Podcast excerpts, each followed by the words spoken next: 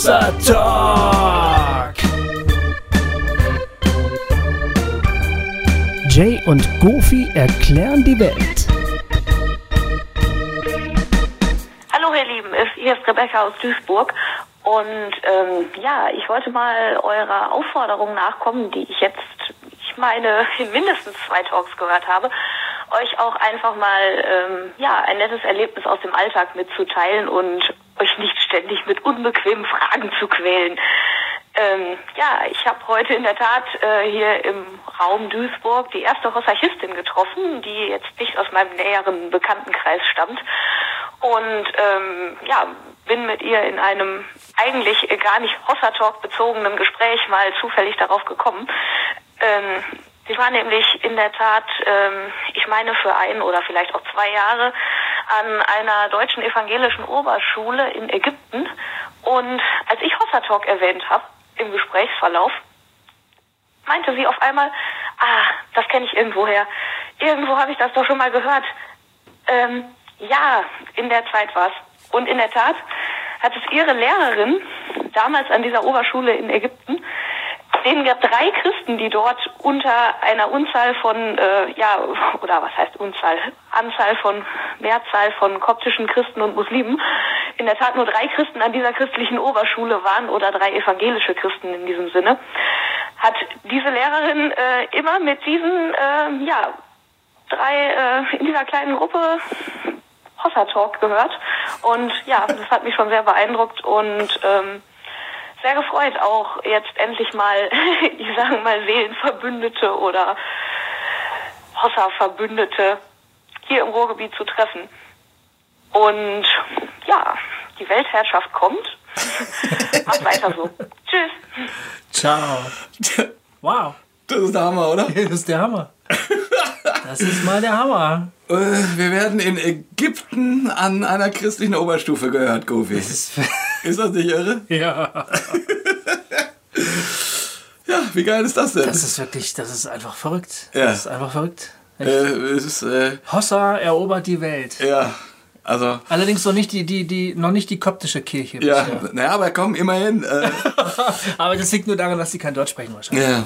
Vielen Dank, Rebecca, für ja, den netten Anruf. Sowas freut uns natürlich total. Mhm. Äh, man, der ist auch schon eine Weile her, aber ich habe die ganze Zeit immer gedacht, oh, den muss ich irgendwann unbedingt Ach, das hast spielen. du die ganze Zeit gewusst? Ja, ja, ja. Ich habe die ganze Und Zeit. ich habe das immer, heute zum ersten Mal ja, gehört. Weil ich immer dachte, wow. ah, das, wow. das, müssen wir mal irgendwie.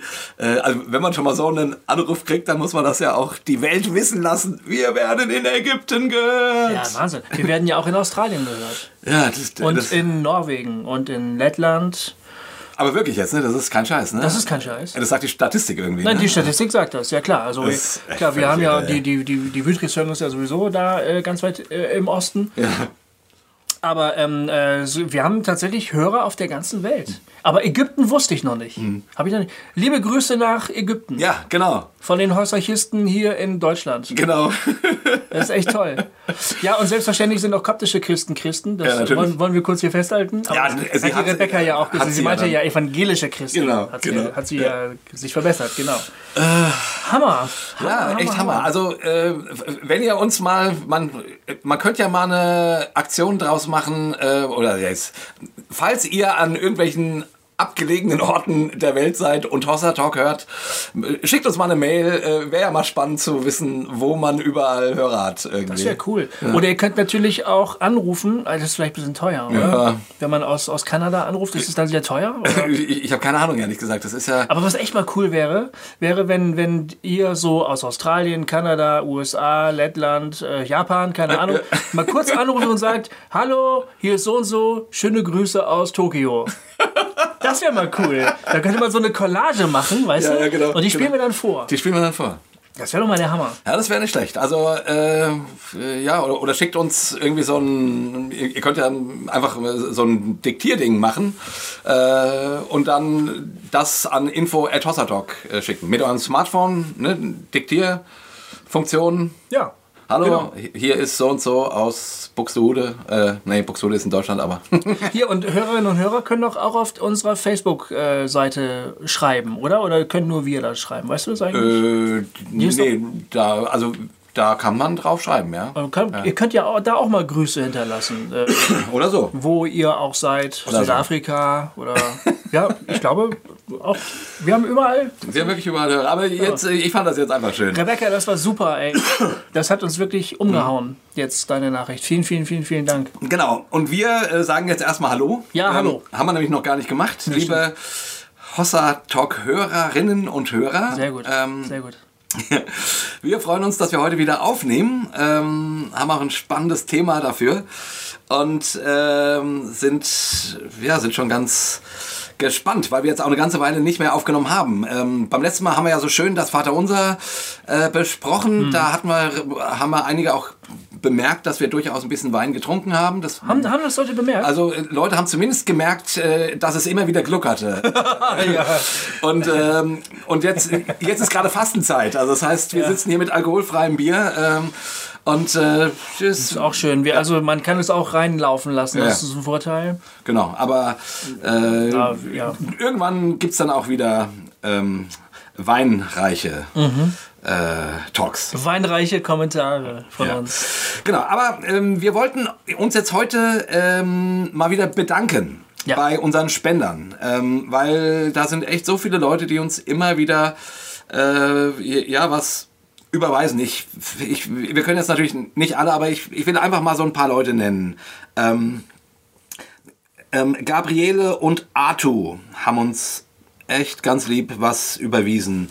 Gunther, Jörg und Elisabeth, ähm, Ansgar und Jamina, ähm, Claudia, Christoph und, Simone. Simone. Ähm, dann Matthias und Annika. Ich, ich bin nicht so schnell. Du kannst sowas besser, Gofi. Du musst das vielleicht machen. Dann haben wir Christiane. Ähm, ach, Gerrit, den kenne ich. Ja, ja. Hallo, Gerrit. Das ist ja lieb von dir. Wow. Und, ähm, und Johannes und, und Damaris. Ähm, Damaris kenne ich auch. Dankeschön. Ähm, Elke natürlich. hier wird übrigens äh, Spende nur für Talks mit weiblichen Gesprächspartnerinnen überwiesen. Okay, okay, wir bemühen uns. Wir bemühen uns. Aber es ist echt lieb. Elke natürlich. Ja, klar. Dann haben wir Ulrike Genau. und Lennart. Ähm, Dominik, Dann Stefan Margarete. Johannes, Ja, danke, Johannes. Joachim ist hier dabei. Ralf Ja, schon immer. Ja, Ganz treu. Ja, genau. Hammer. mit dreimal Hossa. Das tut Äh, gut. Ja, ähm, David und Annika, Axel, Juliane. Ach ja, klar, Juliane. Ey, schöne Grüße. Ähm, ich weiß, wer du bist. Genau. Dann Micha und Florian. Jo, Florian, wir Florian. kennen dich auch. Ähm, wir freuen uns immer, wenn du auch mal was ins Gästebuch schreibst. Das Ja. ist immer toll. Matthias haben wir Matthias kenne ich auch. Dankeschön, Matthias. hier. Benjamin und Daniela Ja. hier.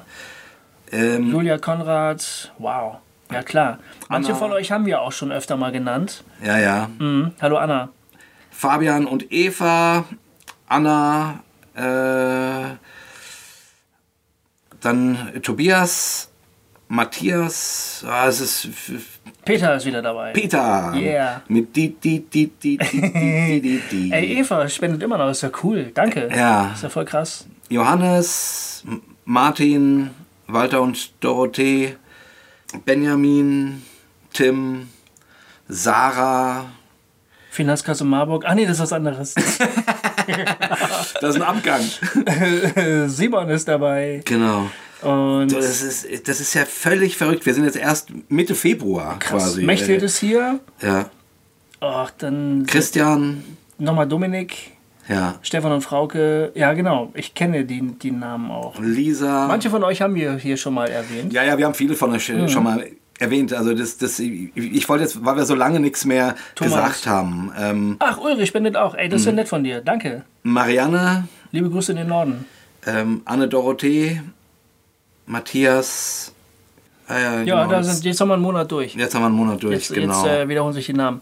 genau. Ja, das waren mal die äh, viele Ja, Dauerspender. viele Dauerspender und, äh, und davon sind natürlich manche Leute, die, die ir- irgendjemand zahlt jeden Monat einen, einen Euro. Das finde ich voll süß. Geil. Ja, aber es ist, ist voll nett, Ja. äh, weil ich meine, äh, ein Euro hier, ein Euro da, da kommt, kommt irgendwas zusammen. Ja, vor allen Dingen ist es auch eine Geste, Ja, finde ich. Genau. Das Manche Leute zahlen 5 Euro, manche 6, manche 20, äh, manche manche auch dann wirklich irgendwie 50 oder, oder sogar 100 oder so.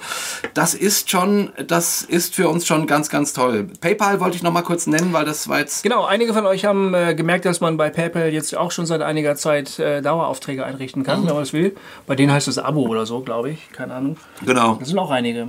Da war Preacher Man, ähm, dann Simon, Martina, Markus, Timo, Andreas, Thomas, Eva, Bettina, Ach, Urs. Das ist ja geil, Urs. Ja, cool. Holger, kennen wir auch schon lange, Micha, Jessica, ähm, Andreas, Tobias, Christine, ja, das wäre es jetzt so mal der Gregor, letzte Stefan Monat. Ja, genau. Martina habe ich schon mal die Hand geschüttelt. Ja? Ja, die haben wir getroffen. Hm. Ach, Habe cool. ich ihr schon mal Danke gesagt. Ja, das ist schön. An dem Tag hatte sie sogar Geburtstag. Das war echt cool. Ach, wie geil. Ja. Also, ähm, jetzt, wenn wir deinen Namen jetzt nicht erwähnt haben, dann sei nicht böse. Das ist manchmal hier ein bisschen schwierig. Und manche Leute zahlen was, äh, spenden was Regelmäßiges und manche machen einfach einmal, schieben uns irgendwie hier 20 Euro rüber oder 50 Euro oder so. Wir freuen uns über, über jede Hilfe. Das ja. ist einfach total schön. Das äh, bestätigt uns in unserer Arbeit und natürlich äh, deckt es irgendwie ein bisschen die Un Unkosten. Reich werden wir nicht, leider. Soweit sind wir noch nicht, nee. aber. Aber ähm, es hilft. Aber es hilft total. Es hilft absolut, Kosten zu decken genau. und äh, die Sache weiterzumachen. Ja.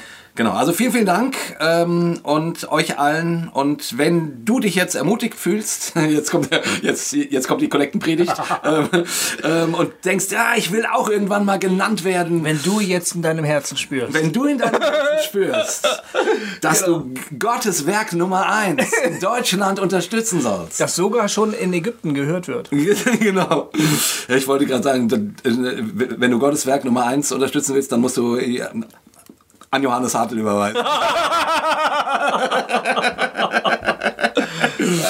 nee, dann findest du auf unserer Homepage www.hossa-talk.de unter dem Reiter Spenden äh, die, die Bankverbindung oder auch genauso äh, eben die PayPal-Verbindung, wo du das dann einfach tun kannst. Genau, also nochmal vielen, vielen Dank. Wir Echt? freuen uns. Dankeschön. Und nun haben wir zwei wahnsinnig spannende E-Mails bekommen. Genau ähm, die wir in Auszügen mal vorlesen. Ja. Weil die uns zu unserem Thema hinführen.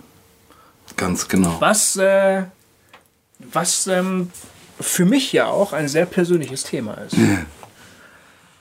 Und die darf ich jetzt mal vorlesen.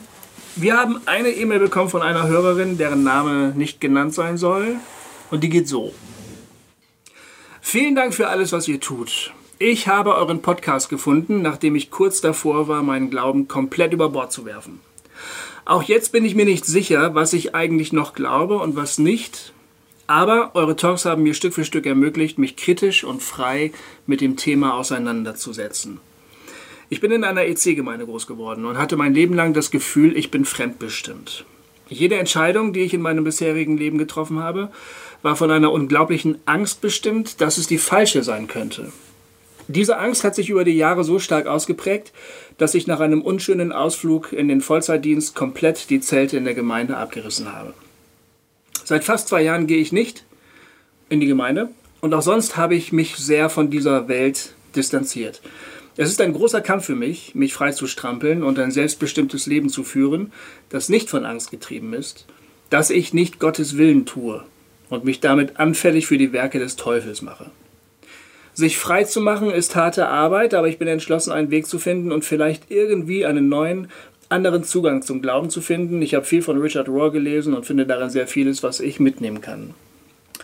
Ich wollte euch einfach mal Danke sagen. Danke, dass ihr kritisch seid, dass ihr nicht verurteilt, dass ihr Themen behandelt wie Homosexualität äh, und dass man lachen und weinen und lustig und ernst sein kann mit euch. Ich würde mich total freuen, jetzt kommt der Themenhinweis, wenn ihr auch noch mehr auf das Thema Glaube und wie es die Kindheit beeinträchtigt, wenn man hineingeboren wird, eingehen würdet. Ich glaube, dass das bei mir eine sehr entscheidende Rolle spielt. Nochmal danke und macht weiter so.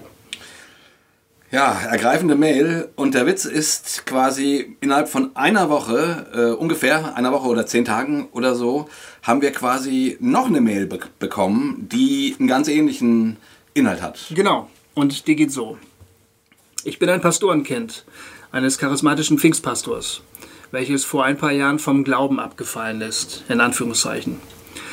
Was ich jetzt noch nicht gefunden habe oder ich habe es übersehen, ist eine Folge zu Kindheit und Kirche.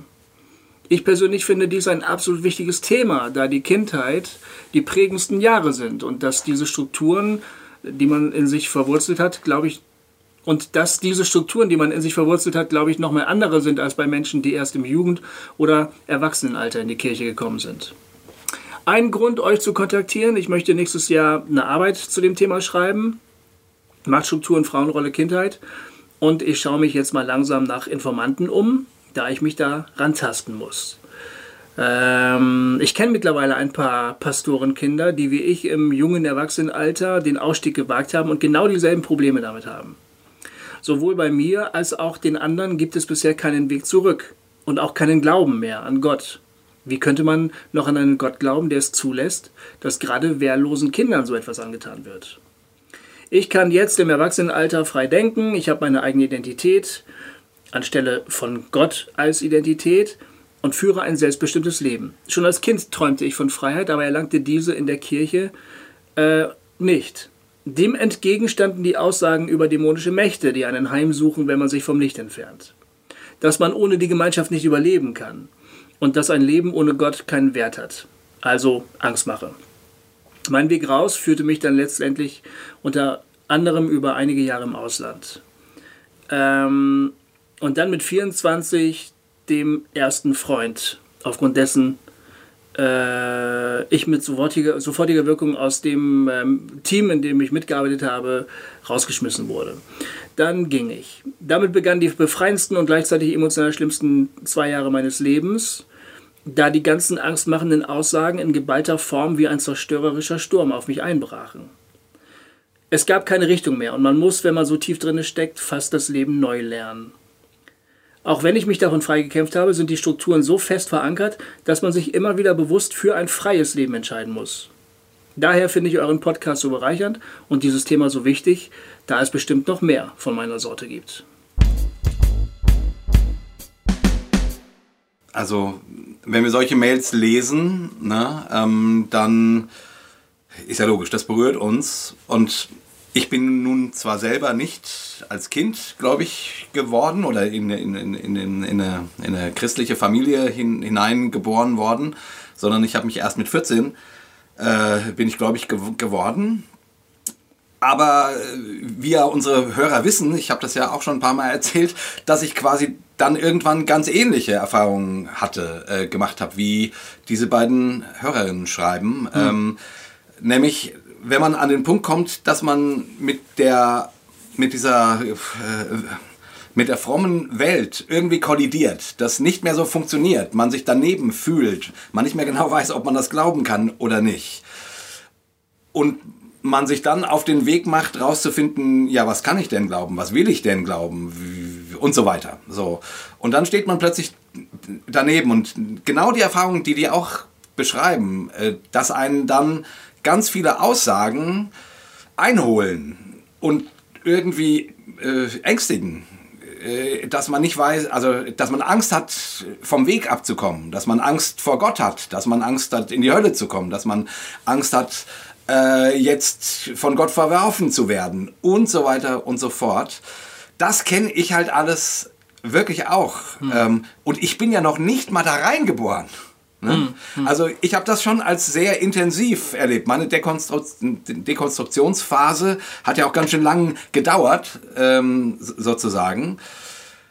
Äh, und dann frage ich mich halt, ja, meine Fresse, äh, wenn du ganz damit aufgewachsen bist, dann ist das vielleicht einfach echt, oder stelle ich mir halt vor, noch mal ein paar Nummern krasser. Mhm. Und das schreiben die ja auch. Mhm. Ich, ich bin ja äh, Pastorensohn. Ja. Ähm, wir haben in unserer Familie, ich habe fünf Geschwister, wir haben da manchmal Witze drüber gemacht, dass es bei den RAF-Terroristen ja einige Pastorenkinder gegeben hat. Ja, stimmt. Einzelne, ne? Ich, ich, glaube, ich, ich glaube, es gab mehrere. Es gab, ähm, war dann ähm, ähm, Meinhof? Ja. Meinhof auch, ne? Ich glaube auch. Es, ich weiß nicht mehr, Aber ich meine, Gudrun Enslin, meine ich. Äh, ja. Es, es gab ein paar. Ja. Und äh, das ist gar nicht so was habt absurd. Was habt ihr da für Witze gemacht, dass ihr auch da einsteigen wollt oder was? Nee, wir haben einfach gesagt, ja, guck mal, gut, dass uns aus, aus, aus uns was geworden ist. Äh, es hätte ja auch ganz anders enden können. Dann haben wir so ein bisschen gelacht darüber. Ne? Ähm, aber da schwang immer auch so natürlich so eine gewisse Ernsthaftigkeit mit, wenn wir das gesagt haben, weil wir äh, den, den Druck eben auch stark gespürt haben, eben so, äh, so eine sehr öffentliche Familie zu sein, ja. äh, von dieser Gemeinde gesehen zu werden und wo es eben nicht egal war, was wir gemacht haben, wie wir gelebt haben, was wir uns erlaubt haben als Jugendliche oder so. Also ähm, das war immer sehr, sehr öffentlich. Und, ähm, Ihr wart auf dem Teller, ne?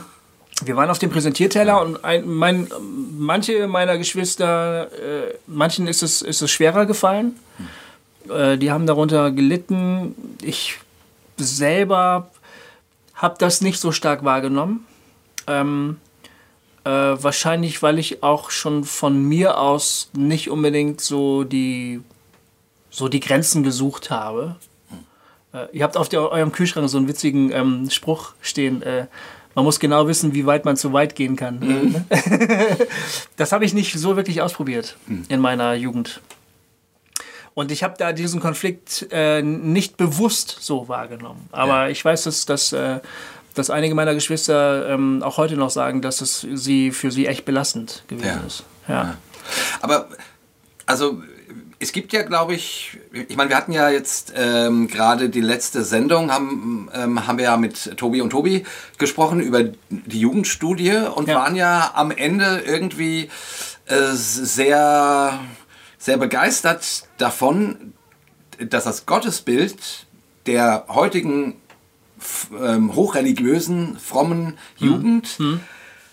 ein relativ positives zu sein scheint. Also auf jeden Fall haben wir festgestellt, aha, die scheinen ein positiveres Gottesbild zu haben, als wir das in unserer Jugend hatten. Mhm. Also wie gesagt, ich in meiner Jugend, ich habe immer Schiss gehabt, ähm, also ich wusste schon, ähm, ähm, Gott liebt mich und ich und ich wollte ja auch ich war ja volle Power für Jesus ja, ja. das war ja so also manchmal habe ich gedacht ja scheiße wenn du als Jugendlicher so voll unter Strom gesetzt wirst gib alles für Jesus mhm. ähm, ähm, ein halber Christ ist ein ganzer Unsinn. Mhm. Ähm, Gott hat keine Enkelkinder. So, ne, so diese ganzen Sprüche, die man so hat. Und äh, du musst alles für Jesus. So. Ja.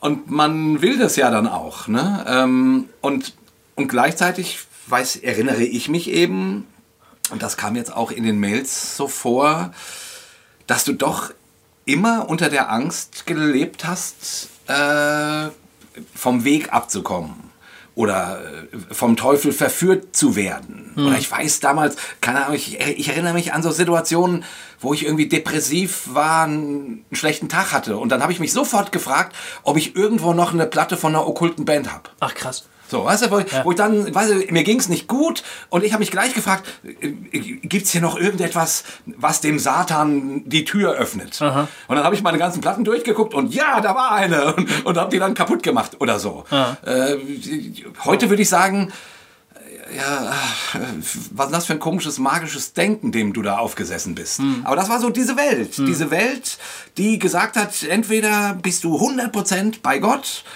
oder du bist im Bereich des Satans. So, und dann kommen diese ganzen Ängste. Und wenn du dann quasi vom oder vom Weg abkommst oder damit nicht mehr klarkommst mit diesem Weg, ja, dann rächt sich das alles irgendwie. Dann, dann das erleben das aber nicht, nicht alle. Das, ich habe das nicht so, so krass erlebt, ja. dass, also, dass ich immer Angst haben musste, wie das jetzt auch in der einen E-Mail stand, äh, wenn ich jetzt irgendeinen Fehltritt mache, dann kommen irgendwelche Dämonen und, und plagen mich oder sowas. Ja. Also, Na, unter dieser Angst habe ich nicht. Auch eher eine charismatische Eigenheit. Glaube ich auch, ja. ja du kommst auch. ja eher aus dem evangelikalen Bereich. Genau. So, ne? ja. Das ist schon, würde ich sagen, also damals zumindest, ich hoffe, es ist heute anders geworden, aber damals war das so ein charismatischer Spleen, würde ich mal sagen. Ja, ich weiß nicht, ob hat sich, kann sich da so viel geändert haben in der Zeit? Na, ich, ich, ich, ich treffe Charismaten, wo ich irgendwie das Gefühl habe, ach ja, die scheinen ganz gesund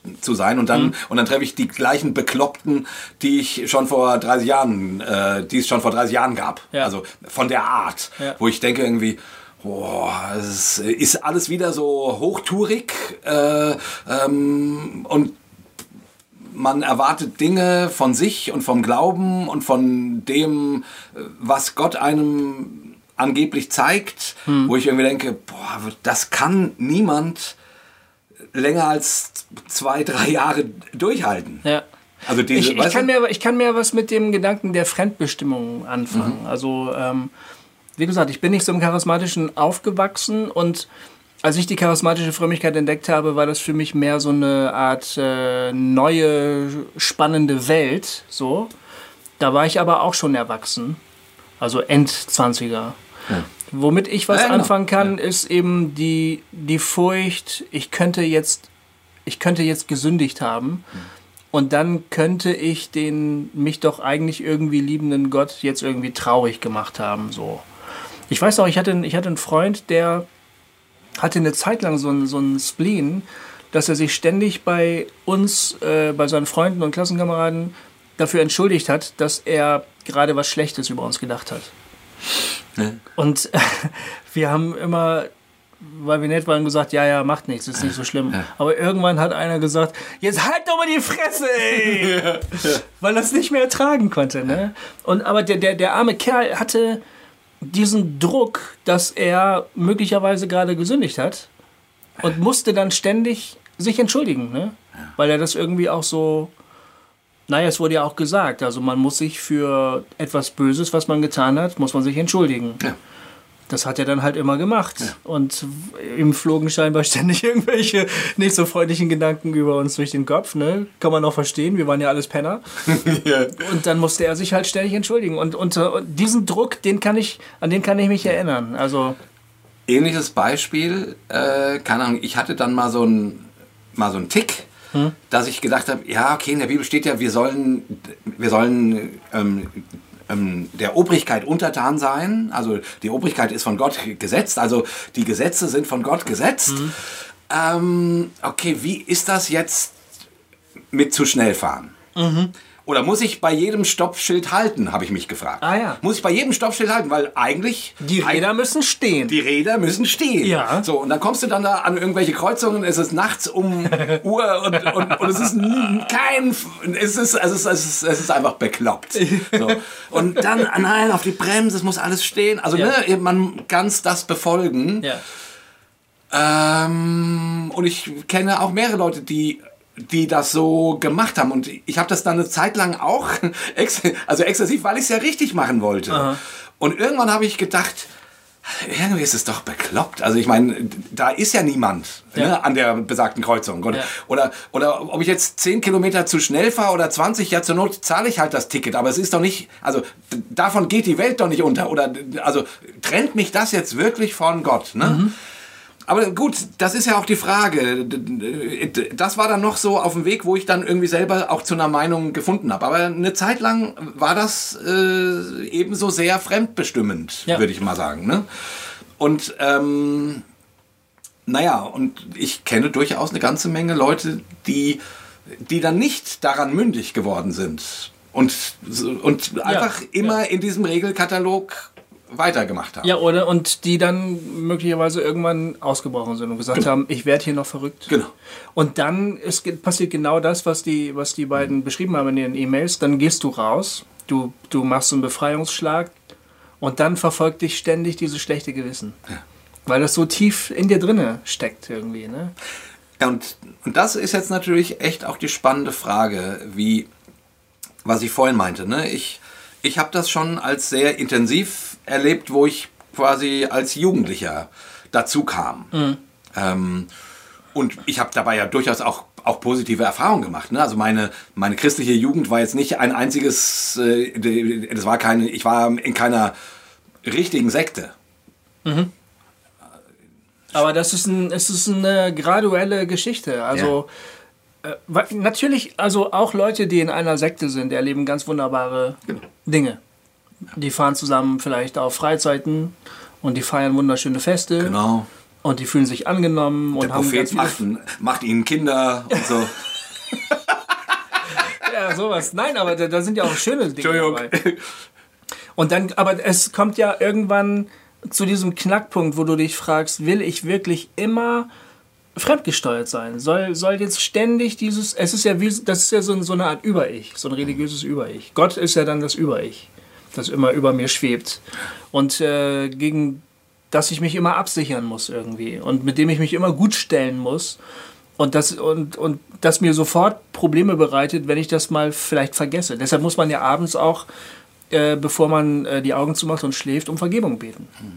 Für alles, was hätte, was schiefgelaufen ist oder was hätte schieflaufen können oder was ich vielleicht gar nicht weiß, aber was trotzdem schiefgelaufen ist. Man muss sich ja abs Ich habe das, ich hab das auch äh, geradezu zwanghaft gemacht. Ne? Abends nochmal und bitte vergib mir meine Schuld und äh, was ich äh, da, das und, und, ja und was nachts- ich auch nicht mehr weiß und Du könntest ja nachts sterben. Und genau, dann, man könnte ja sterben. Und dann? Ja, und dann? Ja. Dann habe ich gar nicht Entschuldigung gesagt. Ja, dann, dann, dann gibt es da so ein paar unbeglichene Rechnungen. ja genau. Die Theorie oder, oder das Gefühl ist ja dann, dann ist die Frage, ob es äh, ob's nicht doch noch da ist, glaube ich. Ja, und die Deswegen Frage- macht man das, sonst und- müsste man das ja nicht Und machen. die Frage ist auch, wie lieb hat Gott mich eigentlich wirklich, Ja, wenn es drauf ankommt? genau. Das war auch eine Frage, die, also ich meine, die Liebe Gottes ähm, war für mich keine Selbstverständlichkeit. Das war ein theoretisches Wissen. Ich muss ganz vorsichtig sein, was ich hier sage, ne? weil ich rede ja auch über Menschen, die ich liebe habe und so. Aber ähm, die Wahrscheinlichkeit, dass ich irgendetwas tue und Gott ist auf mich sauer, die war wesentlich höher als die Wahrscheinlichkeit, dass mir, dass ich einen Fehler mache oder vielleicht sogar wirklich ganz bewusst sündige und Gott sagt zu mir, weißt du was, ich habe dich trotzdem lieb. Also diese, diese Liebe Gottes war zwar als sozusagen als Grundfolie immer da, aber natürlich musste Sünde dann irgendwie Konsequenzen nach sich ziehen. Das ging gar nicht anders. Und, und das war, man konnte sich also, ich konnte mir nie ganz sicher sein. Ich habe das Könnte man nicht sagen, die, die Liebe Gottes, die wurde ja hochgehalten und auch postuliert. Also Mhm. die, die postulierte Liebe Gottes, die war immer da. Ja, Aber die Frage, ob sie bei dir zum Greifen kommt, genau. ob du sie mh, zu greifen kriegst Ja. äh, oder ob sie an dir nicht abprallt oder weil du eben durch deinen Lebensstil oder durch deine mangelnde Gottesliebe oder wie auch immer äh, dich ihrer nicht, also sie nicht zu fassen kriegst, ihrer nicht erweist, wie auch immer. Und dann, und, und dann gibt diese Liebe nämlich zum, zu einem zornigen Gott, Genau. der dir, äh, der dir immer über die Schulter guckt und, und, und guckt, ob du alles richtig machst. Es ist Ähm, eigentlich ein bisschen wie bei missbräuchlichen Eltern. Es gibt doch bei, bei Stephen King in S, ne? Ja. Die, der, der, das Mädchen hat Ja. doch so einen schrecklichen Vater. Ja, ja, genau. Oh. Der Vater sagt immer, ich mache mir wirklich Sorgen um dich. Du, ma- ich mache mir wirklich Sorgen um dich. Und dann verprügelt er das Mädchen. Und hinterher sagt er dem Mädchen, ich habe das nur gemacht, weil ich dich lieb habe. Und eigentlich würde ich sagen, wird vielen von uns Gott so vorgespiegelt. Also es wird gesagt, er hat dich wirklich lieb. Also wirklich, er liebt dich wirklich total. Aber dass du das gemacht hast, dafür kriegst du jetzt eins auf die Fresse. Und, und wunder dich mal nicht, weil du weißt selber ganz genau, was du getan hast. So, das ist eigentlich, das ist, das ist keine, also das, was man dann erlebt, ist keine bedingungslose Liebe. ja. Das ist eine behauptete Liebe und äh, erlebt wird aber das, was dann als Gerechtigkeit verkauft wird. So. Genau, genau.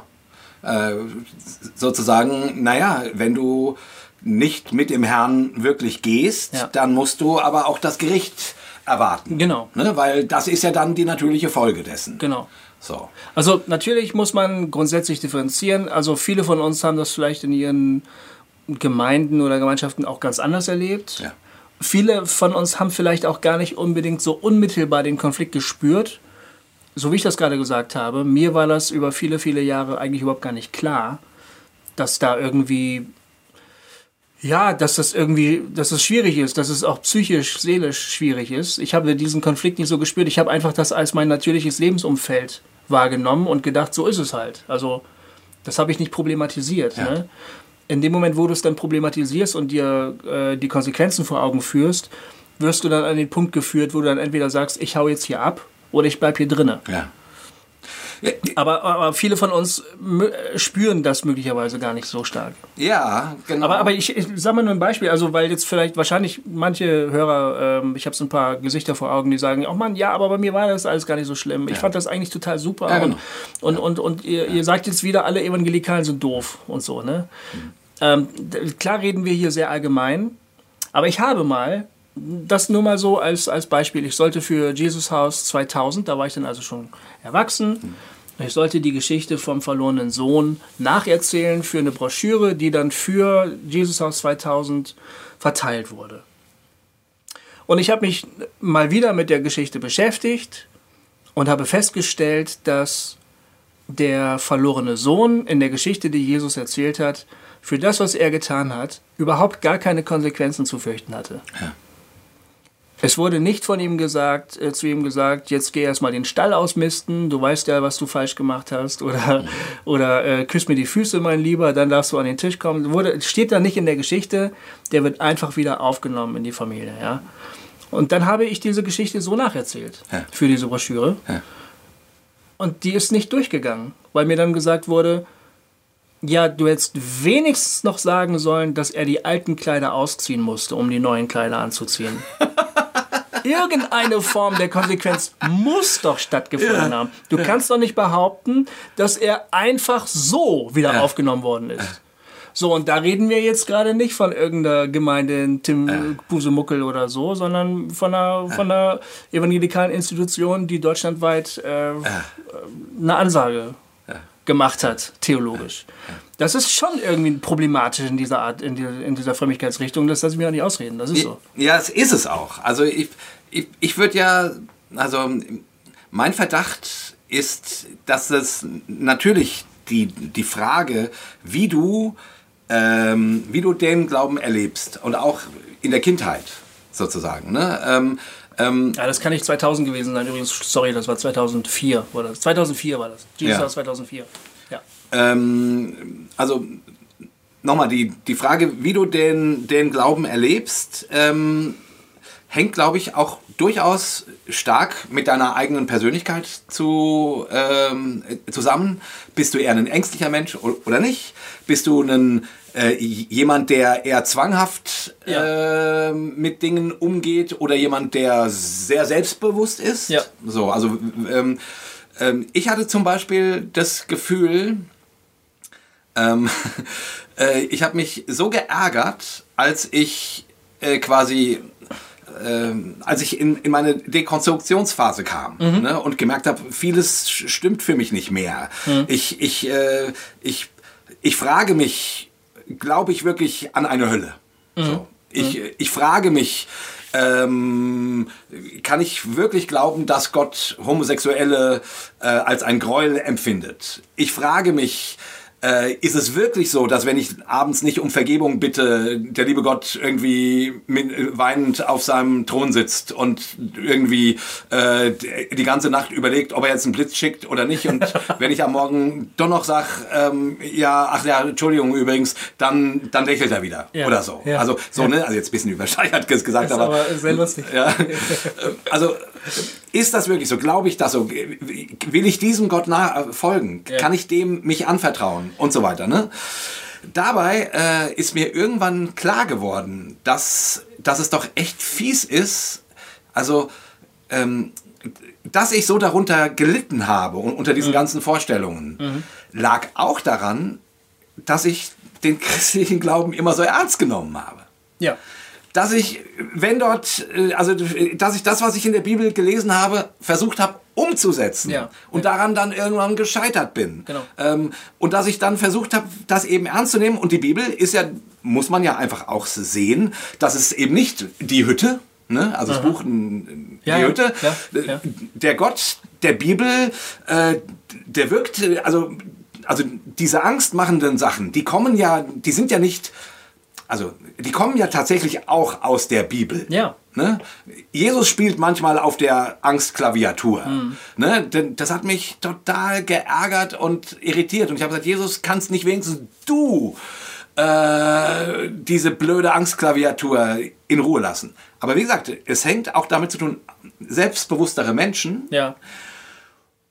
Die konnten damit lockerer umgehen. Die haben sich nicht so einen Kopf gemacht. Ich habe das immer unglaublich ernst genommen. Und dann habe ich gedacht, ja, ihr blöden Evangelisten-Wichser, ihr habt immer gesagt, ich soll es ernst nehmen. Ich habe es ernst genommen und jetzt habe ich Angst. Ja, ja, ja. Das ist doch scheiße. Ja, genau. Also ich würde auch wirklich sagen, wir, wir reden ja auch über, über Kindheit und, und Kirche. Ich würde wirklich sagen, dass ein zur Zwanghaftigkeit neigendes Kind möglichst nicht in eine freie evangelische Gemeinde gehen sollte. Das ist meine feste Überzeugung. Ja.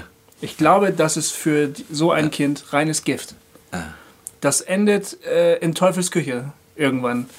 Ähm, die Leute, die äh, eine gewisse Freiheitlichkeit schon an sich mitbringen, die sind ja sowieso irgendwie besser dran als andere, hat man immer das Gefühl. Ne?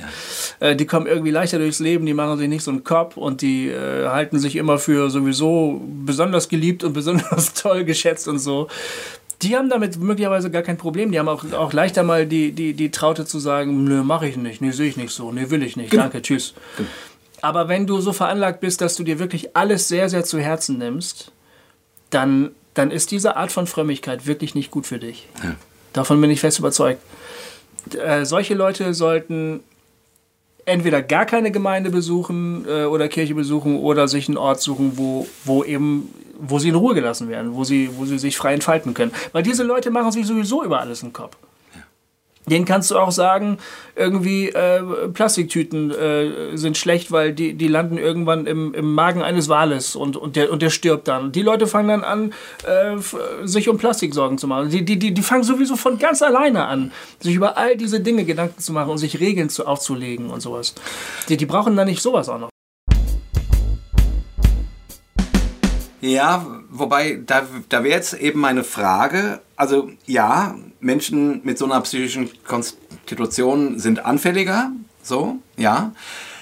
Aber ist es, also gibt es im Christentum oder ähm, ja, gibt es im Christentum nicht eben Lehren, die das unterstützen, fördern, sogar unter Umständen hervorbringen? Doch, davon bin ich Ne? überzeugt. Ja. Ähm, und das wäre sozusagen mal die Frage, also weil ich will jetzt nicht, dass wir ähm, das jetzt einfach nur der, der Konstitution anlasten. Nee, ähm, so nach dem Motto. Nee. ähm, ähm, ja du, okay, du hast ja, du hast ja eh einen Knacks, wenn das Christentum dich noch kranker macht, ja, herzlichen Glückwunsch, es, es liegt an dir. Genau, na, ich So, habe auch nicht vom Christentum geredet. Nee, nee, genau.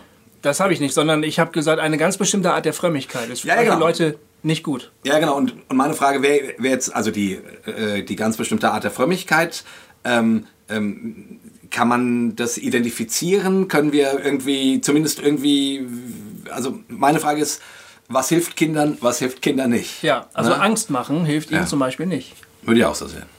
Das wissen wir sowieso aus der Pädagogik mittlerweile, dass wir nicht mehr mit den bösen, menschenfressenden Riesen drohen sollen, damit sie ihre, ihr Essen aufessen. Und man sollte auch nicht mit dem bösen Gott drohen oder mit dem traurigen Gott oder so. Das ist einfach nur tödlich. Ja, das, das kannst du nicht bringen. Wird sicher auch vielerorts mittlerweile nicht mehr gemacht. Gibt bestimmt, hoffe ich, ganz viele Jugendmitarbeiter und Kindermitarbeiter in den Gemeinden, die sagen, okay, das kommt sowieso nicht in die Tüte. Das ist ja logisch. Ja, wobei, Ich hoffe, das ist so, wobei äh, der Tobi Feix hat doch auch mit Tobias äh, Künkler Ja. ähm, zusammen auch eine Studie gemacht vor ein paar Jahren, äh, die heißt ähm, Zwischen Furcht und Freiheit. Und da geht es genau um christliche Erziehung. Also der Untertitel heißt Das Dilemma der christlichen Erziehung zwischen Furcht und Freiheit. Genau. Und da fragen Sie auch den, natürlich auch die Frage ähm, der körperlichen Züchtigung ab. Und waren dann, wenn ich es richtig in Erinnerung habe, ich habe das Buch leider nicht hier, äh, sehr über, überrascht oder entsetzt, Ja. dass körperliche Züchtigung nach wie vor äh, Bestandteil von christlicher Erziehung ist. Genau. So. Und es geht natürlich auch über, über psychischen Druck. Also klar, also äh, eigentlich macht es auch keinen Unterschied, ob du einem Kind sagst, der Gott ist jetzt sehr zornig auf dich oder der Gott ist wahnsinnig traurig über dich. Also einer der Sätze fällt sicher. Ne? Und Druck wird dadurch ohnehin ausgeübt. Na, und diese, diese ganze Frage, also das ist so, und das ist, und da frage ich mich manchmal wirklich, ob der Glaube, wie hilfreich ist der Glaube dafür, dass du groß wirst? Also der, der Glaube an sich, ich halte den für hilfreich. Ja, ja, ja, nein, ich wollte damit auch nicht sagen, der Glaube ist nicht hilfreich, sondern ich wollte sagen, ich wollte fragen, wie hilfreich ist er in bestimmten Ausprägungen, weil dieses äh, eben immer den, den Gott vor, vor dir, hinter dir, neben dir, über dir. Das kann was Beruhigendes und äh, wie heißt das? Ähm, das kann was haben, was dich, äh, was, was dir Geborgenheit gibt, aber es kann dich auch ständig beobachten. Ja. Es ist immer die Frage, wie dieser Gott dir verkündigt wird, mhm. erzählt wird, beigebracht wird. Äh, und das ist genau das, was du gerade sagtest. Ist, ist er dann immer traurig über dich? Ist mhm. er gar wütend über dich? Äh, will der die ganze Zeit dich dazu bringen, keine Ahnung, das und das zu tun und das und das zu lassen? Ne? Und ich, ich würde irgendwie, ähm, ich, ich, ich glaube, wir brauchen in der Erziehung eine Betonung, die wirklich zu 100 Prozent Gott als einen liebevollen Vater, zu dem du in deiner Not kommen kannst und vor dem du keine Angst haben brauchst und mit dem du nicht die ganze Zeit über deine Schulter blickend rechnen musst. Ich weißt du, was ich meine? Ja, also, ich weiß, was du meinst. Ich, ich bin davon überzeugt, dass äh, äh, ein Kind sich Gott so vorstellt, wie es seine Eltern erlebt. Mhm. Ich glaube wirklich, dass die, dass die Eltern die Rolle haben, ähm, Gott für das Kind ein Stück weit zu personifizieren. Mhm. Weiß nicht, klingt vielleicht ein bisschen abenteuerlich, aber ich kann mir keinen anderen Weg vorstellen, wie ein Mensch sich irgendeine Vorstellung von Gott entwickeln soll, wenn er das nicht gelebt sieht. So. Und wenn ich jetzt Eltern habe, die, also im, im, im Idealfall habe ich Eltern, die äh, mir klar signalisieren, ich liebe dich komme was wolle, egal was du tust, daran ändert sich niemals irgendetwas und mir diese Liebe auch immer wieder unter Beweis stellen. Dann aber auch Eltern sind, die mich auch als Kind schon als, ähm, als Gegenüber ernst nehmen. Ich glaube, das ist ein total wichtiger Punkt. Das ist, ich glaube, viele Eltern scheitern an diesem Punkt, glaube ich, ehrlich gesagt, dass sie das Kind irgendwie nicht als vollwertiges Gegenüber wahrnehmen, sondern ja. irgendwie als ja, Wesen, was man beschützen muss, was man natürlich liebt, aber was natürlich auch ganz viel Flausen im Kopf hat, was komische Ideen hat oder sowas. Ähm, ich, ich, äh, es ist absolut wesentlich, dass Eltern sich auch die verrücktesten Ideen ihrer Kinder mit ganz großer Ernsthaftigkeit anhören ja. und, und ihnen signalisieren, ich nehme das total ernst, was du gerade sagst. Ja. Und dann den Kindern aber natürlich auch vielleicht auseinandersetzen, warum das gerade nicht funktioniert, was sie gerade gesagt ja. haben. Oder warum wir das nicht machen können. Warum wir jetzt nicht äh, mit dem Boot nach Ägypten fahren können, weil, weil die Lahn geht nicht so weit. Oder keine mhm. Ahnung. Und das muss man halt dann halt erklären. Ne? Aber das Problem ist, wenn Eltern dann dem Kind direkt schon über den Mund fahren und sagen, das geht nicht, das ist falsch, das machen wir so nicht und so. Und wenn dann noch der Gott ins Spiel kommt, dann, dann hast du eigentlich verloren. Dann kannst du predigen, was du willst. Da, ja. da kommt nichts Gutes mehr an. Also ich glaube, da an dieser Stelle hängt ganz, ganz viel. Also wie begegnet ein Vater, eine Mutter dem Kind und wie wird dann der Glaube da auch vorgelebt? Wenn die Eltern dann allerdings so einen zwanghaften Glauben haben, wenn die selber Angst vor Gott haben, wenn die selber glauben, dass der Gott sauer ist, äh, wenn man irgendwann sie irgendwas Böses machen, weil der, weil der Vater nachts um eins vielleicht doch mal sich irgendwie so ein Tittenmagazin angeguckt hat oder mhm. sowas, ne? Ja, was soll dann beim Kind ankommen? Also ist ja irgendwie logisch. Ja. Und ich meine, man muss ja sehen, ne, vieles ist ja erstmal gut gemeint. Ne? Also Natürlich wenn, ist es. Wenn man da meinetwegen sagt, sonntags gehen, gehen wir zum Gottesdienst. Es ist gut gemeint. Es ist in, also in den allermeisten Fällen, genau, glaube ich, ne? gut gemeint. Also ja. ihr Kinder, ihr müsst zum Gottesdienst. Aber dann ist irgendwie auch klar, die Kinder erleben Gottesdienst gehen als Zwang, ja. als Druck. Ja. So. Ja. Und dann sollen sie dort auch noch ruhig sein, weil es gibt dann vielleicht keine, keine Kinderarbeit, wo die Kinder betreut werden, sondern die müssen mit im Gottesdienst sitzen und da müssen sie dann aber auch ganz still und ganz ruhig sein. Genau. So, also dann wird natürlich Glaube, also das hat was Schönes, weil einem immer gesagt wird, Gott liebt dich, aber gleichzeitig musst du dich auch ähm, benehmen. Ja. Stimmt. Ne? Und du Ja. musst, du musst artig sein. Ja. Und du musst, äh, und, du, und deine Eltern wollen nicht, dass du irgendwas kaputt machst äh, in der Kirche oder sonst wo, Mhm. ähm, damit, damit sie nicht irgendwie, ähm, damit es ihnen nicht peinlich ist. Und so weiter. Also du, du lebst quasi ähm, an dieser Stelle, erlebst du dann, also und, und das wird natürlich nicht so verbalisiert, aber letzten Endes bleibt das ja hängen. Glaube als was Regulierendes, Einengendes, Gott als äh, Funktion, der dich artig machen soll. Ja, man kann tatsächlich wahnsinnig viel kaputt machen, weil, weil du gerade das Wort benutzt hast, ne? kaputt machen. Man, also, ähm, das stimmt, durch mein, durch mein falsches Verhalten in einem Gottesdienst oder in einem heiligen Raum oder so, ähm, muss ich als Kind ständig aufpassen, dass ich jetzt nicht irgendwas kaputt mache. Also die liebevolle Beziehung zu dem Gott oder die Heiligkeit vielleicht. Ne? Vielleicht habe ich in der Kirche laut geschrien, dann wird mir gesagt, sei ruhig, das ist ein heiliger Ort. Ne? Ja, genau. Dann habe ich irgendwie die Heiligkeit kaputt gemacht auf einmal. Eigentlich müsste man als Kind doch ähm, in der festen Gewissheit äh, sich äh, dem Gott nähern können, dass ich hier nichts kaputt machen kann. genau. Muss doch gehen. G Gott muss unkaputtbar sein. Gott muss ne? unkaputtbar sein. Und so versteht man doch, muss man doch auch äh, das, das Wort von Jesus verstehen, lass die Kinder zu mir kommen, oder? Ja. Die, die Schüler von Jesus wollen die wegscheuchen, weil die stören da irgendwie diese wichtige heilige Atmosphäre. Aber gerade dieses Ungebärdige, was die so mit sich bringen und eigentlich das falsche Verhalten, nach Erwachsenenvorstellungen das falsche Verhalten, findet Jesus scheinbar gerade vollkommen in Ordnung. Es ähm, taucht bei uns wenig auf in der religiösen Erziehung, habe ich das Gefühl. Ja, ja, ja, genau, genau, genau. Ja, und äh, gut, und, und dann gibt es natürlich noch diese, wie gesagt, das spielt dann unter Umständen in der charismatischen Welt noch eine größere Rolle. Aber ich glaube, es gibt es auch in der evangelikalen, so diese ganze Dämonen- und Satanswelt. Ne?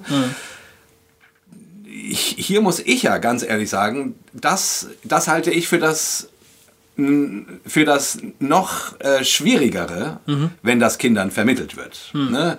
Das Reich Gottes und das, also das Reich des Lichtes und das Reich der Finsternis.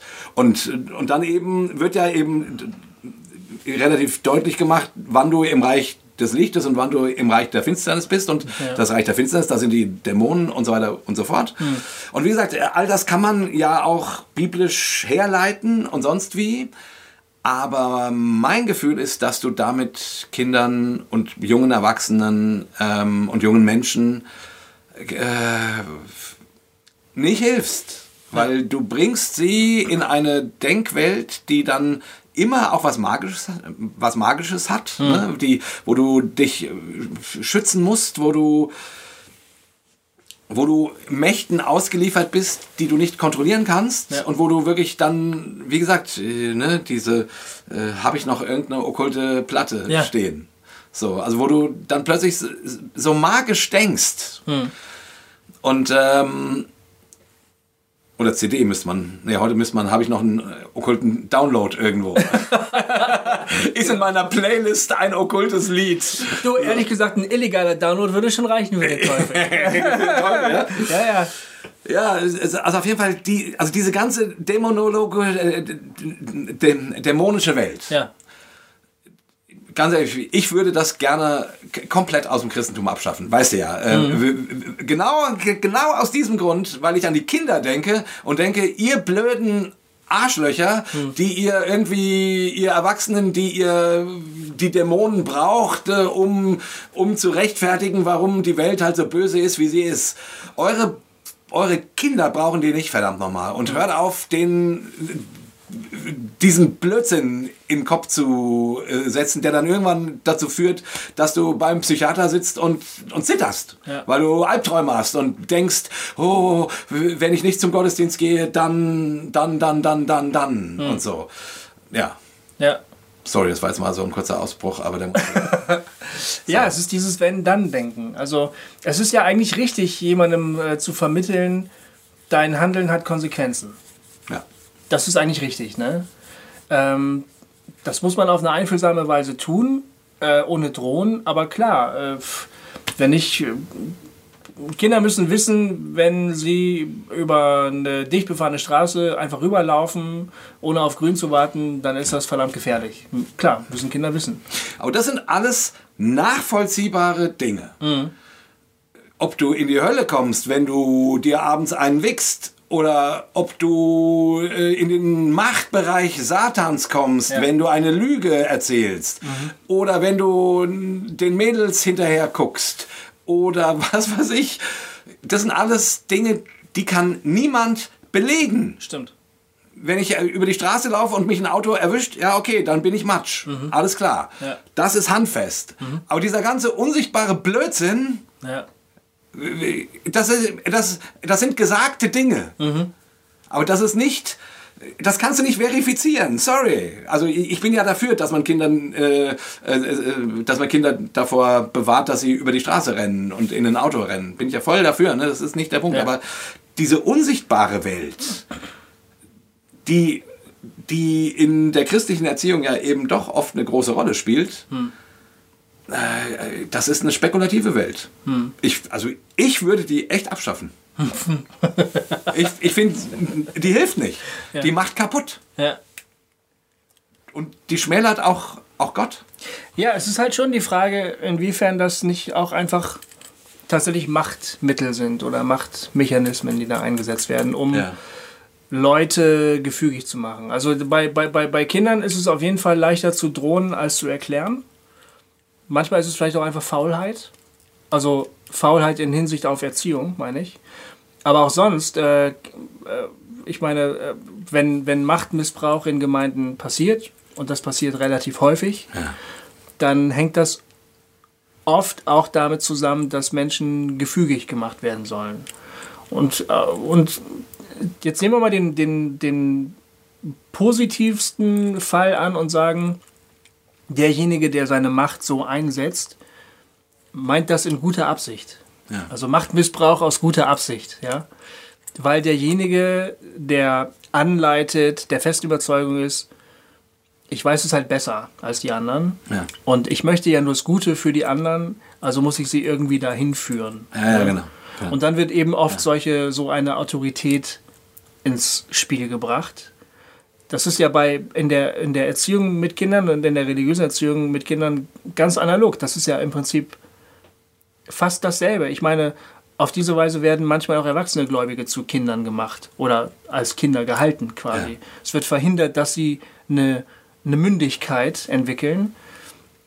Wenn ich, wenn ich mit, mit mündigen Menschen oder mit Menschen, die ich ernst nehme, wenn ich mit denen zu tun habe, muss ich erklären. Ich muss mir Zeit nehmen. Ich muss meine Entscheidungen erklären. Ich muss sagen, warum ich das für richtig oder, oder sinnvoll halte. Ich muss äh, äh, Gegenworte ertragen. Ich muss, ähm, ich, muss es, ich muss es tolerieren, dass es manchmal einfach länger dauert, weil ich die Leute nicht überzeugt habe. Da muss ich noch und noch und noch versuchen. Das ist verdammt anstrengend. Ne? Und ich muss damit leben, dass jemand unter Umständen sagt, nö, sehe ich anders. genau, nö, so- genau. Und, oder finde ich doof. Genau. Mache ich nicht. Und, und äh, weil das ein so schwerer Weg ist, als, als leitender Mensch, glaube ich, passiert es oft, dass Leute dann eine Abkürzung wählen und sagen, ich sage hiermit in der Autorität des Wortes Gottes äh, oder keine Ahnung, was dann gesagt wird. Ne? Taste den Gesalbten Gottes nicht Du an. kannst es irgendwie besser, genau. Taste diesen Gedanken Gottes und dann geht das alles schneller irgendwie. Und bei Kindern äh, ist das, ich, ich glaube, ehrlich gesagt, man kann äh, daran, wie, wie mit Kindern umgegangen wird, recht gut erkennen, wie überhaupt im Allgemeinen mit Menschen umgegangen wird. Das, Das, das, das, das, ja, führ mal aus. Das ist, ja, ich glaube, das spannend. es ist, geht, äh, bei, bei, bei, bei, bei Kindern ähm, konzentriert sich das auf das Wesentliche. Da, da, wird, da ist ganz klar so ein, so, ein, so, ein, so, ein, so ein Hierarchiegefälle da. Das Kind hat natürlich zu hören, der Erwachsene hat immer das Sagen. Und wie es dann der Erwachsene ähm, anstellt, dem Kind etwas beizubringen oder es anzuleiten oder es dazu zu bringen, etwas zu verstehen oder zu tun, was man will, das, das äh, zeigt recht gut, welches Menschenbild da überhaupt vorherrscht. Ja. Und wenn, wenn ich Meine jetzt. Frau hat ja immer gesagt, ich habe immer meinen Kindern Vorträge ge- gehalten. Wenn, wenn es, Wieso überrascht mich das nicht? Ja, wenn, wenn es, keine Ahnung, irgendwas wurde diskutiert und, und dann und dann und die Kinder haben, haben gefragt, nee, ich will das nicht machen. Warum soll ich das machen? Und dann habe ich dann habe ich angefangen, irgendwie meinem dreijährigen Sohn irgendwelche äh, Vorträge, warum das denn doch besser wäre, weil doch äh, hier und auch schon äh, Platon hat doch gesagt und so. Ähm, und, und meine Frau hat sich dann irgendwie irgendwann immer kaputt gelacht und sagt, sag mal, sie, äh, äh, merkst nicht, dass die dir gar nicht mehr zuhören? Und ich, das ist mir egal. die, die, irgendwann wird es äh, schon seine Frucht gebracht haben. Ne? Was weiß ich so. Ja. Äh, meine Frau war dann immer eher ähm, praktischer orientiert. nee, gibt's nicht. Fertig. es ist natürlich dramatisch, wenn du ähm, selbstbestimmtes, mündiges Denken erst als Erwachsener lernen musst. Gut, du musst aber an manchen Stellen, kannst du das Kindern tatsächlich, finde ich, noch nicht zumuten. Also, da, das stimmt. Ne? Also, ja, das stimmt. Es, es gibt Stellen, wo du als Erwachsener sagen musst, nee, sorry, das machen wir nicht. Das kannst du aber sagen. Du kannst sagen, pass mal auf, ich weiß, dass du das gerade wirklich schwer verstehen kannst. Aber ich habe schon mal die Erfahrung gemacht und ich bitte dich darum, das mir jetzt einfach mal zu glauben. Ich muss hm. jetzt sagen, das geht nicht. Es tut mir leid, dass du traurig bist, keine Ahnung. Das, das, also, man, das stimmt, irgendwann, der, der, der Erwachsene muss eine Entscheidung treffen. Aber du kannst in dem ganzen Prozess dem Kind signalisieren, du nimmst es ernst. Genau. genau. Und du, du begegnest ihm genau. echt auf Augenhöhe. Ja. Und dann musst du halt, weil es deine Verantwortung ist, eine Entscheidung treffen. Das geht aber. Und dann hoffentlich dein Kind darin ein üben, dass es nach und nach irgendwie eigenständig und immer mündiger wird. Ja, dann kommt es zu diesen Momenten, wo du dann zu deinem Kind sagst, das musst du ehrlich gesagt selber ja. entscheiden. Das weiß ich nicht. Ganz Kann genau. ich für dich nicht sagen. Und dann du auch damit leben musst, dass dein Kind genau. unter Umständen Entscheidungen trifft äh, oder nicht mehr zum Gottesdienst geht. Ja. Und dann ist das so. Ja, genau. Ne? Ähm, äh, also das finde ich schon das finde ich, finde ich wichtig, dass irgendwie, und, und dass das dann nicht irgendwie mit, mit, ja, wenn du meinst, sondern, ja, klar, logisch, ja. kein Problem. Dann, äh, also irgendwie. Du kannst es machen, aber ich bin sehr traurig. genau. Also so diese passiv-aggressive, ja, genau. äh, wo dann immer mit dem schlechten Gewissen. Genau. Äh, du weißt schon, was ich davon halte, oder? Ja. Also, Aber hier, die, die, die, das, das ähm, Dramatische, äh, wo, was in den E-Mails eben so äh, herauskam, das Dramatische ist, wenn Leute in, einer, in so einer Gemeinde, in so einem System gehalten werden, da aufwachsen und dann erst fliehen müssen, um überhaupt lernen zu können, mündig zu sein. Ja. Mündige Entscheidungen zu treffen, eigenverantwortliche Entscheidungen zu treffen. Und sogar den Glauben loswerden müssen. Ja. Um die Erfahrung zu machen, ich kann eigenständig sein. Ja, weil ich diese Art von Glauben, sein. den sie da erlebt haben, ja. absolut toxisch ist. Ja, genau. Und ich würde auch sagen, äh, schmeiß diesen Glauben weg. Ja. Ich, äh, ja. Du, also Gott, Gott möchte dich als mündigen Menschen haben. Und ehrlich gesagt würde ich glauben äh, oder denken, Gott sind ungläubige Mündige lieber als unmündige Gläubige. Das glaube ich auch. Weil ja, das ich auch. unmündige Gläubige zerren auch irgendwelche Menschen auf den Scheiterhaufen. Also es gibt, also. für, für, für manche Leute ist es besser nicht zu glauben. Ja. Davon bin ich absolut überzeugt. Ja. Die sind glücklicher, die sind besser dran. Vielleicht sind sie sogar Gott dadurch näher, weil sie, gerade weil ja. sie nicht an ihn glauben. Ich, ich würde ja eigentlich hoffen, deswegen habe ich vorhin gesagt, äh, wenn die Jugendlichen heutzutage irgendwie anscheinend ein äh, ein positiveres Gottesbild haben, Bild haben, ist das ja schon mal ein guter Schritt, meines Erachtens. Hm. Weil ich, ich glaube, also ich weiß, manche konservativen Christen sehen das anders, aber meines Erachtens kann man, kann man kein zu positives Bild von Gott haben. Es geht nicht. Ja. Weil Gott muss immer noch lieber sein, als ich mir Liebe vorstellen kann. Ja. Und ich weiß, jetzt sagen welche, ja, aber er muss doch auch gerecht sein und so weiter. Anyway, ähm, ähm, ähm, was ich sagen wollte war, äh, ich, es wäre doch so schön, wenn Menschen den Glauben ähm, als was Befreiendes und Förderliches und ähm, Aufbauendes erleben und nichts als etwas, was vor allen Dingen begrenzt, einnordet und fremdbestimmt. Hm.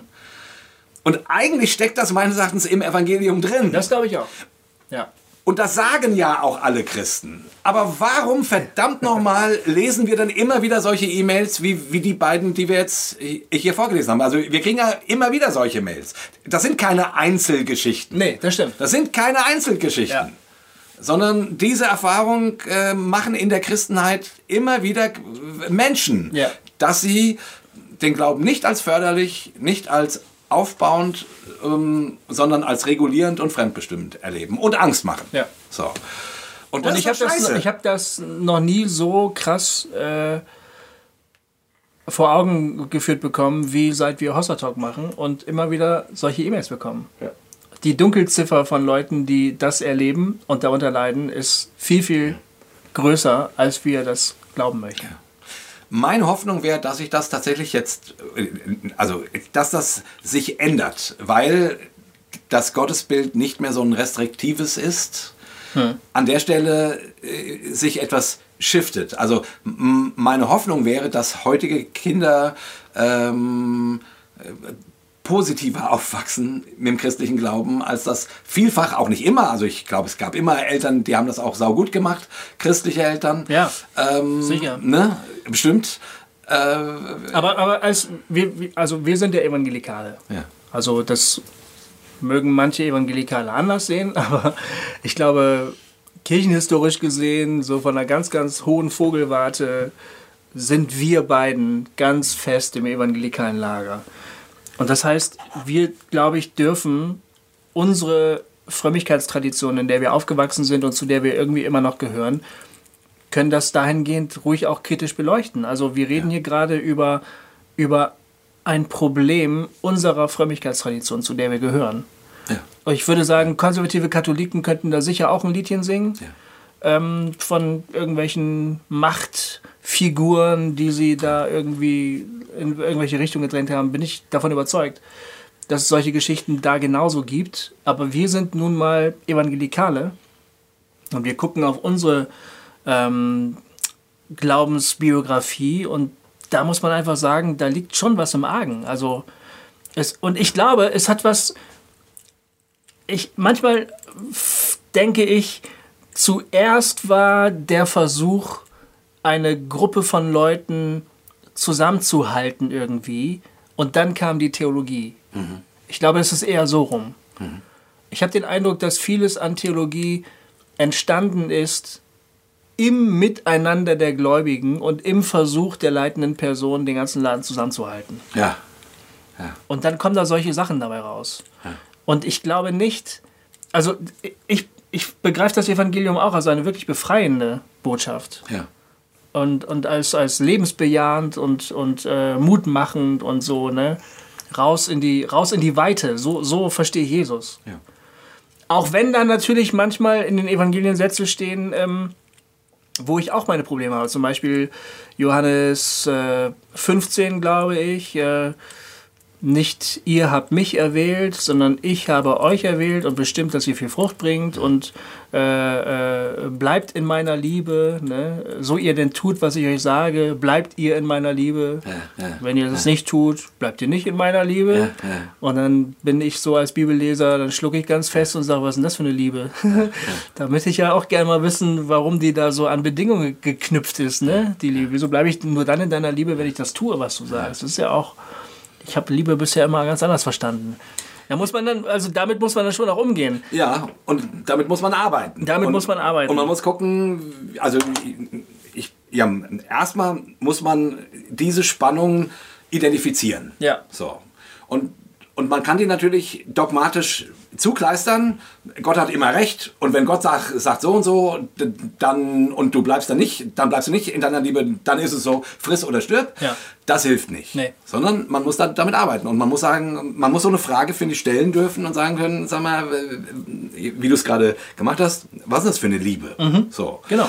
Und dann muss man gucken, okay, was gibt es denn für andere Bilder in der Bibel oder, oder auch für andere Stimmen? Ja. Ne? Ähm, keine Ahnung und so weiter. Und dieser Gesamtklang ist dann halt die Frage, wie ist Gott? Und wie gesagt, ich, ähm, es gibt ja auch eine, auch eine Bewegung in der konservativen Christenheit, die zum Beispiel sagt, es, es, wird, äh, ähm, es wird viel zu wenig über Gericht und Hölle und sowas gepredigt. Ähm, die Leute müssen wieder den, wieder den, wieder den zornigen Gott hören, mhm. damit sie überhaupt eine ähm, damit sie überhaupt verstehen, warum sie umkehren müssen. Ja. So.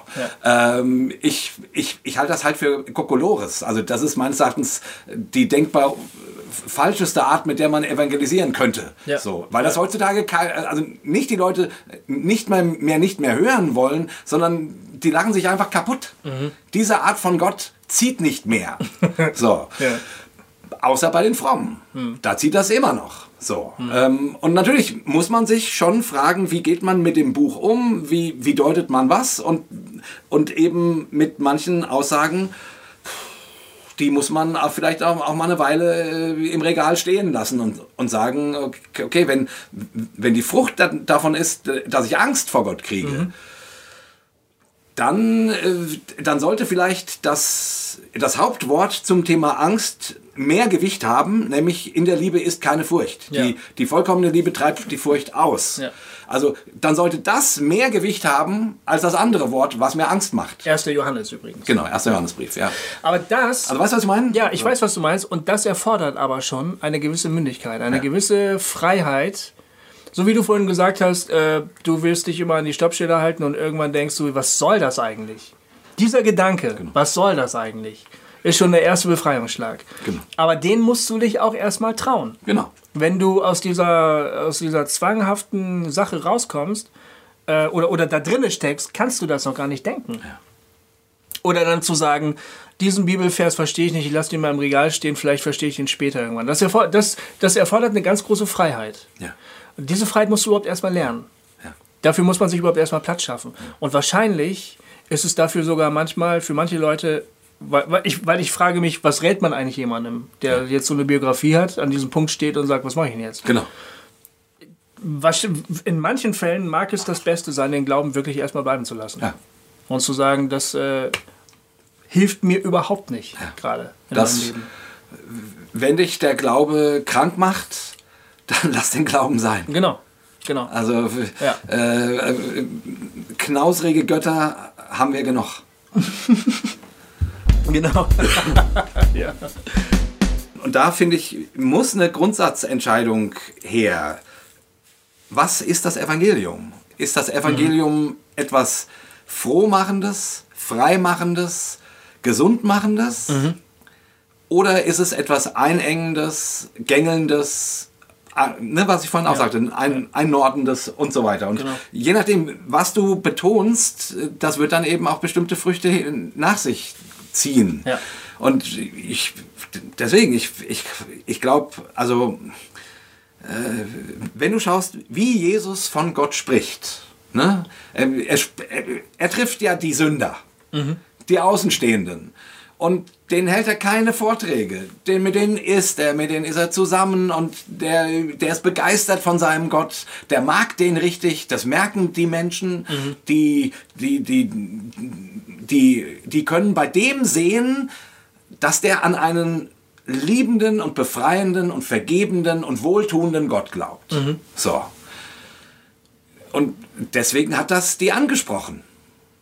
Äh, wenn das die Leute nicht spüren, ja, dann, dann reiß aus, dann, dann, dann renn so schnell du kannst weg von deiner Kirche, weil ja. äh, das braucht keiner. Nee, das braucht echt keiner. Aber nochmal die Frage, was, also jetzt der eine Rat, okay, wenn du merkst, der Glaube macht dich krank, den wirklich mal sein lassen oder sogar ganz sein lassen oder überhaupt den Gedanken zulassen, dass dass du etwas Krankmachendem auf den Leim gegangen bist. Mhm. Das finde ich wichtig. Mhm. Aber was kann man noch raten? Man muss die, das ist ja das Verrückte, man muss die Frage der Schlange stellen. Wie meinst du das? Sollte Gott gesagt haben. Oh ja, oh ja. Das, das ist, ist, krass. Eigentlich daran, daran äh, hake ich immer wieder, ja. weil das ist ja die große Versuchungsgeschichte. Das ja. ist ja eigentlich auch eine ziemlich problematische Geschichte, wenn man Ja. ganz ehrlich ist. Ja. Denn ähm, traditionell wird die, der Sündenfall so erzählt, dass der Sündenfall nur deshalb geschehen ist, weil dieser Frage Raum gegeben worden ist. Genau. Die böse Schlange traut sich, diese Frage zu stellen. Sollte Gott wirklich gesagt haben? Und dann denken die Menschen, oh ja, stimmt, ja, vielleicht hat er es ja ganz anders gemeint. Und damit ist Tür und Tor geöffnet für all das Böse, was in die Welt hinausströmt. Genau, Ne? genau. Und, da, und die Moral von der Geschichte ist, stelle diese Frage nicht. Ja, ja, genau. Aber ich würde sagen, sondern, sondern vertraue blind, äh, übe Kadaver, Gehorsam und ja, so weiter. genau. Und dann bist du, bist du safe. Ja. Also stell, genau, stell keine fiesen Fragen, dann bist du safe. Ja. Und genau so wird auch äh, in manchen Gemeinden durchregiert. Also halt die Fresse, stell keine Fragen, rühre den Gesalbten Gottes nicht an, dann ist alles gut. Ja. So werden auch Sekten sehr gut durch und auch alle totalitären Systeme werden so funktionieren so. Ja, und so rechtfertigen die sich auch. Ja. Diese, diese ätzende Stelle mit äh, Rühr den Gesalbten Gottes nicht an. Gerade in der charismatischen Szene Ja. Hm. ist, die, ist die so beliebt, äh, um, um Leiterschaft zu, zu stützen, Ja. um Leiterschaft äh, un, unhinterfragbar zu machen. Ja. Ähm, ähm, also ganz ehrlich, ich, ich, ich finde das so ätzend. Ja, aber wie gehst du jetzt damit um? Also ist das nicht die eigentliche Sünde, zu fragen, sollte Gott gesagt haben? Na gut, die Frage. Eigentlich ist es doch der erste Schritt zur Erkenntnis. Also, damit geht doch Erkenntnis los eigentlich. Dass du hinterfragst, dass du sagst, ist das wirklich so? Ja, es ist ja Also auch. schleudert, schleudert Zeus wirklich Blitze oder ist das was anderes? Ja. Oder ist das Energie, die ich nutzen kann? Ja. Damit geht's doch los. Ja, ja, ja, genau. Was ist das wirklich? Also Ja. stimmt der Mythos oder, oder, oder gibt es beim Blitz noch mehr? Genau. Also, äh, ne, äh, genau. Ja. Und jetzt auf die Versuchungsgeschichte müsste man natürlich sagen, äh, das ist ja alles gar nicht, das ist ja alles total, das ist ja nicht kompliziert. Also in dieser Gesch Geschichte geht es ja nicht um, äh, keine Ahnung, äh, ist Jesus als Sühneopfer gestorben, äh, ist, äh, keine Ahnung, musst du deinen Eltern immer gehorchen, gibt es Dämonen oder gibt es keine Dämonen, also ne, all- also diese ganzen komplizierten Fragen, mit denen sich ein aufwachsender Mensch irgendwie ja auseinandersetzt, äh, äh, um die geht's da ja gar nicht. Sondern das ist ja eigentlich genau eine Frage in der Geschichte von Adam und Eva, wo es um die Frage ist, äh, stellt man sich Gott als einen gütigen, liebevollen Gott vor oder als einen, der knausrig dir etwas verbietet? Stimmt. Ja. So, also die, die Schlange setzt genau an, an diesem, an dem Punkt des Gottesbildes an. Ähm, ähm, dieses Gebot von dem einen Baum nicht zu essen, ist das, weil der Gott gut ist oder ist das, weil er es dir nicht gönnt? Ne, darum geht's ja. Ähm, hat er das gesagt, soll also, weil er genau weiß, dass du dann wirst du leben und so weiter, so argumentiert die Genau, Schlange ja. genau. Ne? Stimmt, stimmt. Und, und da würde ich sagen, ähm, wäre uns geholfen, wenn wir nicht diese Grundfrage, sollte Gott ähm, gesagt haben, also nur weil sie in dieser äh, Geschichte das Vertrauen, was man zu Gott hat, versucht zu unterhöhlen, Ja. sollte man nicht den Fehler machen, diese Frage grundsätzlich zu verbieten. Ja. Weil du musst dich manchmal fragen, steht das eigentlich wirklich in der Bibel? Genau. Hat das Gott wirklich gesagt, was mir hier der Pfarrer sagt? Ja. Oder wenn der Leiter sagt, hey, du bist, ähm, pass auf, du bist kurz davor, den, den Gesalbten Gottes anzutasten und du weißt ja, was dann passiert. Hier steht's. Ja. Äh, und dann liest er dir das von mir aus vor. So, und du, wenn du dir diese Frage nicht stellst, sollte Gott das wirklich gesagt haben? Oder was meint diese Geschichte? Ähm, ähm, ist die nur so zu deuten, wie der Leiter mir das gerade versucht zu erklären, was ihm natürlich auch super gut in den Kram passt, so, weil er der Leiter ist. Ja? Ähm, also ähm, ist das, wenn ich diese Frage nicht stellen darf, äh, dann bin ich verloren. Ja. Dann kann ich nur Kadavergehorsam und Blindengehorsam Ja. machen. Ja. Also ich finde, du hast vollkommen recht. Diese Frage, die die Schlange stellt, muss gestellt werden dürfen. Genau, ich würde nur der Geschichte zu, äh, zugute halten, dass es dort um einen relativ Ja, das ist, das ist, ein, sehr, simplen das ist ein sehr guter Hinweis, ja. Sachverhalt geht. Genau. Ähm, und, nicht um den ganzen Kokolores oder um den ganzen Kram, mit dem man sich immer mal wieder auseinandersetzen muss. Ja, ja, absolut. Ja, ja. Es wäre mal echt spannend, über diese Geschichte länger zu reden, Ja, weil total. es ist wirklich eine Geschichte der Erkenntnis eigentlich, ne? Oder der, also äh, ein, also das ist, das beschreibt eigentlich den Schritt aus der Unmündigkeit in die Genau. Mündigkeit. Das sagt auch Kant. Ne? Kant sagt, äh, Kant sieht den Sündenfall nicht als Sündenfall, sondern sozusagen als den Schritt, als den nötigen Schritt der Menschwerdung. Ja. Ne? Also quasi genau äh, die Erkenntnis des Guten und des Bösen. Daran, also wird der Mensch zu einem eigenständigen Wesen. Aber und ab jetzt kann er überhaupt erst sündigen. Ja. Das, das geht vorher gar nicht. Mhm. Ja. Vorher kann der Mensch nicht sündigen. Jetzt aber hat er eine gewisse moralische Mündigkeit erlangt. Und das zwingt ihn jetzt aber auch dazu, moralische Entscheidungen zu treffen. Ne?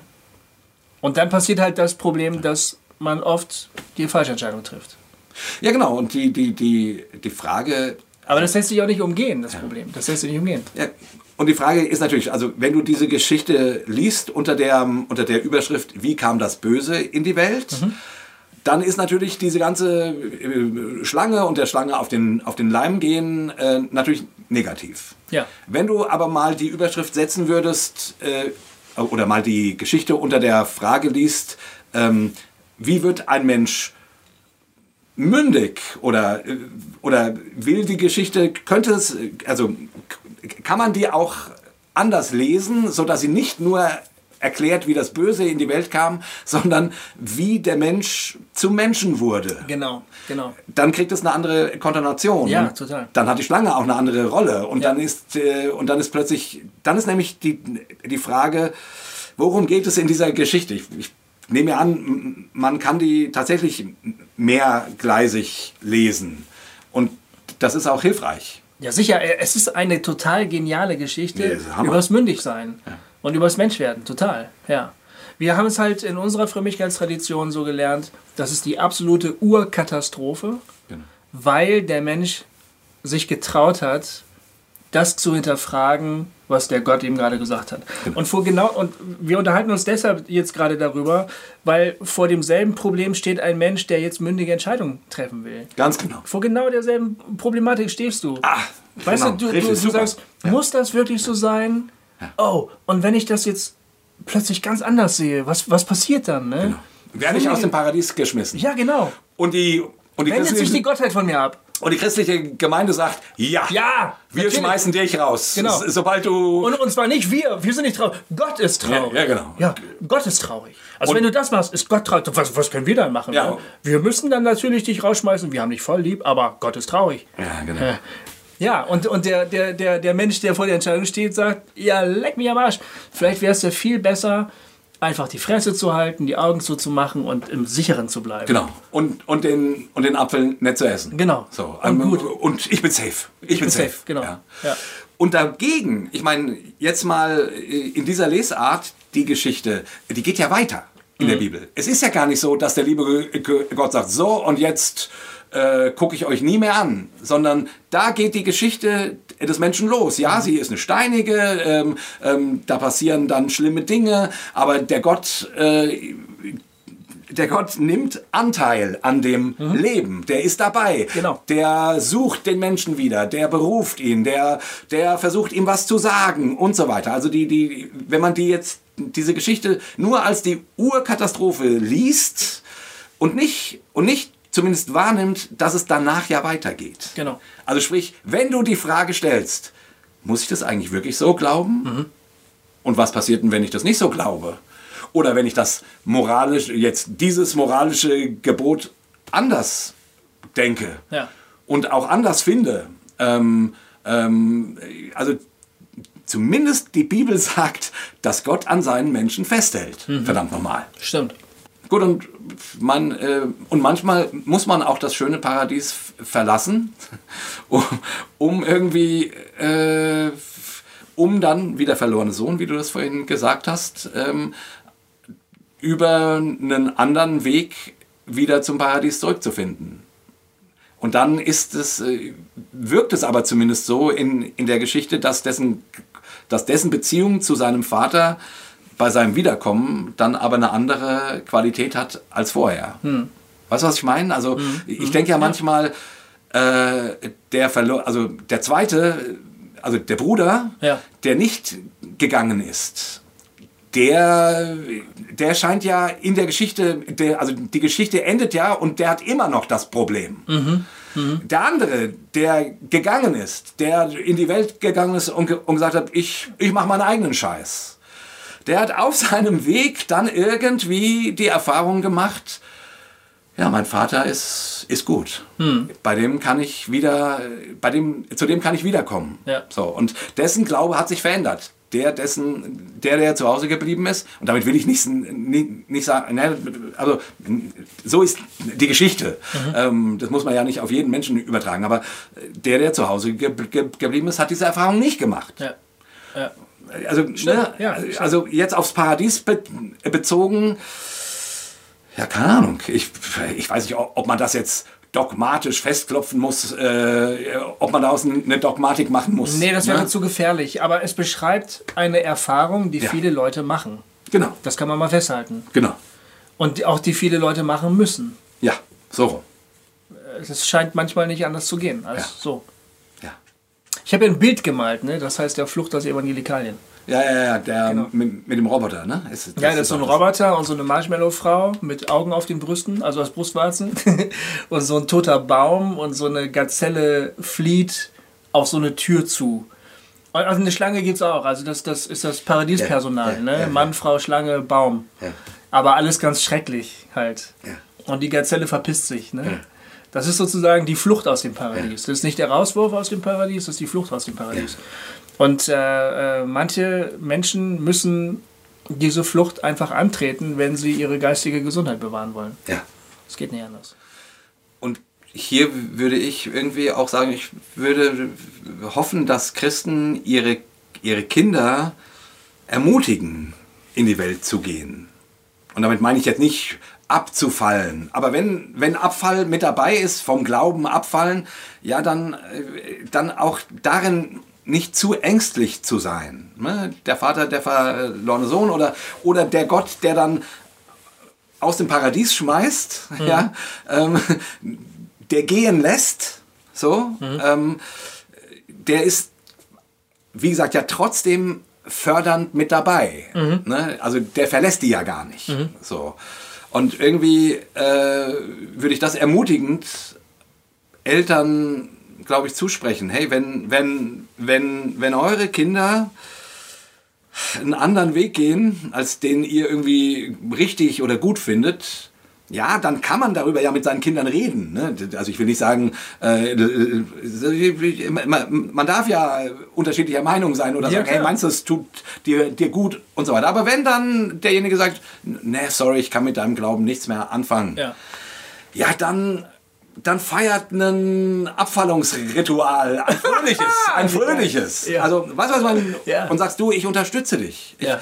Ich, ich, ich finde das, also ich, äh, ich, ich kann dich zwar nicht verstehen, weil ich den Glauben so schön finde. Ne? Also ich, ich sage ja nicht, man, muss den Kindern ja nicht irgendwas zureden, was man gar nicht denkt. So, ne? Aber sie sollen spüren, dass du mit ihnen bist und dass du äh, dir keine Sorgen machst. Ja. Dass du nicht irgendwie jetzt äh, je, jeden Abend äh, voller Angst äh, um, um ihr Seelenheil ringen wirst, weil du an einen Gott glaubst, der die begleiten wird. Punkt. Und letzten Endes ha- hat eh niemand den Glauben seiner Kinder in den Händen. Ja. Irgendwie, die, die, dass da ein großes, fröhliches Miteinander ist und Glauben teilen und Zweifel teilen und unterschiedlicher Meinung sein und äh, von mir aus auch sagen, sorry, hier kann ich nicht mehr mit. Aber ich wünsche dir alles Gute und ich werde dich trotzdem begleiten in dieser Entscheidung, die du triffst, die ich falsch finde. So irgendwie, weißt du, so, also so, so, dass es nicht immer dieses Entweder-Oder ist. Ja. Ich, weißt du, diese ganzen Geschichten von Eltern, die sagen, die dann ihr Kind verstoßen, weil sie, keine Ahnung, ähm, homosexuell sind oder so. Oder, oder weil sie einen, einen äh, unchristlichen Partner sich suchen Ja. Ja. oder sich scheiden lassen oder, oder was es alles für furchtbare Geschichten gibt, wo ich immer denke, Sag mal, ihr Eltern, äh, habt ihr nicht, eben, habt ihr nicht die, die Geschichte gelesen mit der Schlange und dem Paradies? Und ja, der Gott schmeißt die aus dem Paradies raus, so kann man es lesen, aber der ist doch weiterhin bei den dabei. Der macht dem kein das Mal auf die Stirn. Mhm der macht den Kleidung, der und so weiter. Also der, der, der ist doch weiter mit dabei. Wir müssen aufhören. Ja. Denn wir haben sehr lange geredet. Ich weiß nicht, wie lange. Ja, Schon. knapp anderthalb Stunden, ja, glaube ich. Da sollten wir jetzt mal hier einen Schlusspunkt setzen. Genau, glaube ich auch. Ja, nun haben wir uns endlich mal um dieses Thema gekümmert. Genau. es fehlte noch in der Liste. ja, es fehlen wahrscheinlich noch ganz viele Themen ja. in der Liste. Vielen Dank, ihr beiden, für eure E-Mails und für ja. euren Vorschlag. Äh, das war. Haben wir genügend Tipps ge gegeben für Leute? Schon. Da ist genug dabei, oder? Ja, und vor allen Dingen, es ist ja wie in allen Hoster Talk-Folgen, wir bieten Ansätze zum Weiterdenken. Ja, genau. Da kann man vielleicht weitermachen. Genau. Und äh, dann könnt ihr uns erzählen, worin wir uns überall getäuscht haben. Und die lieben konservativen Geschwister, ihr könnt wieder auf Facebook posten, dass wir hier alle vom, vom, vom Glauben abbringen.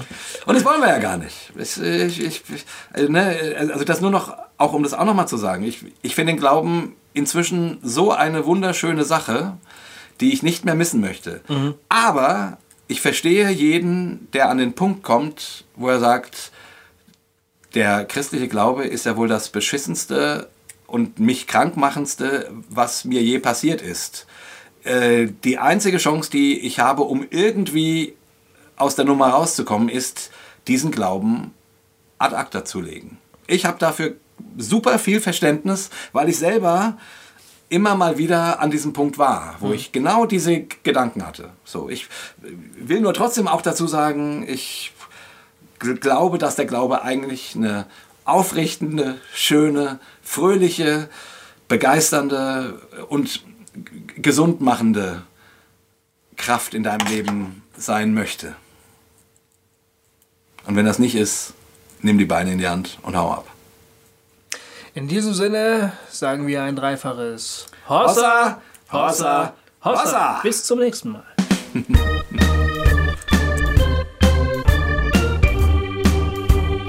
Hossa Talk! Jay und Goofy erklären die Welt.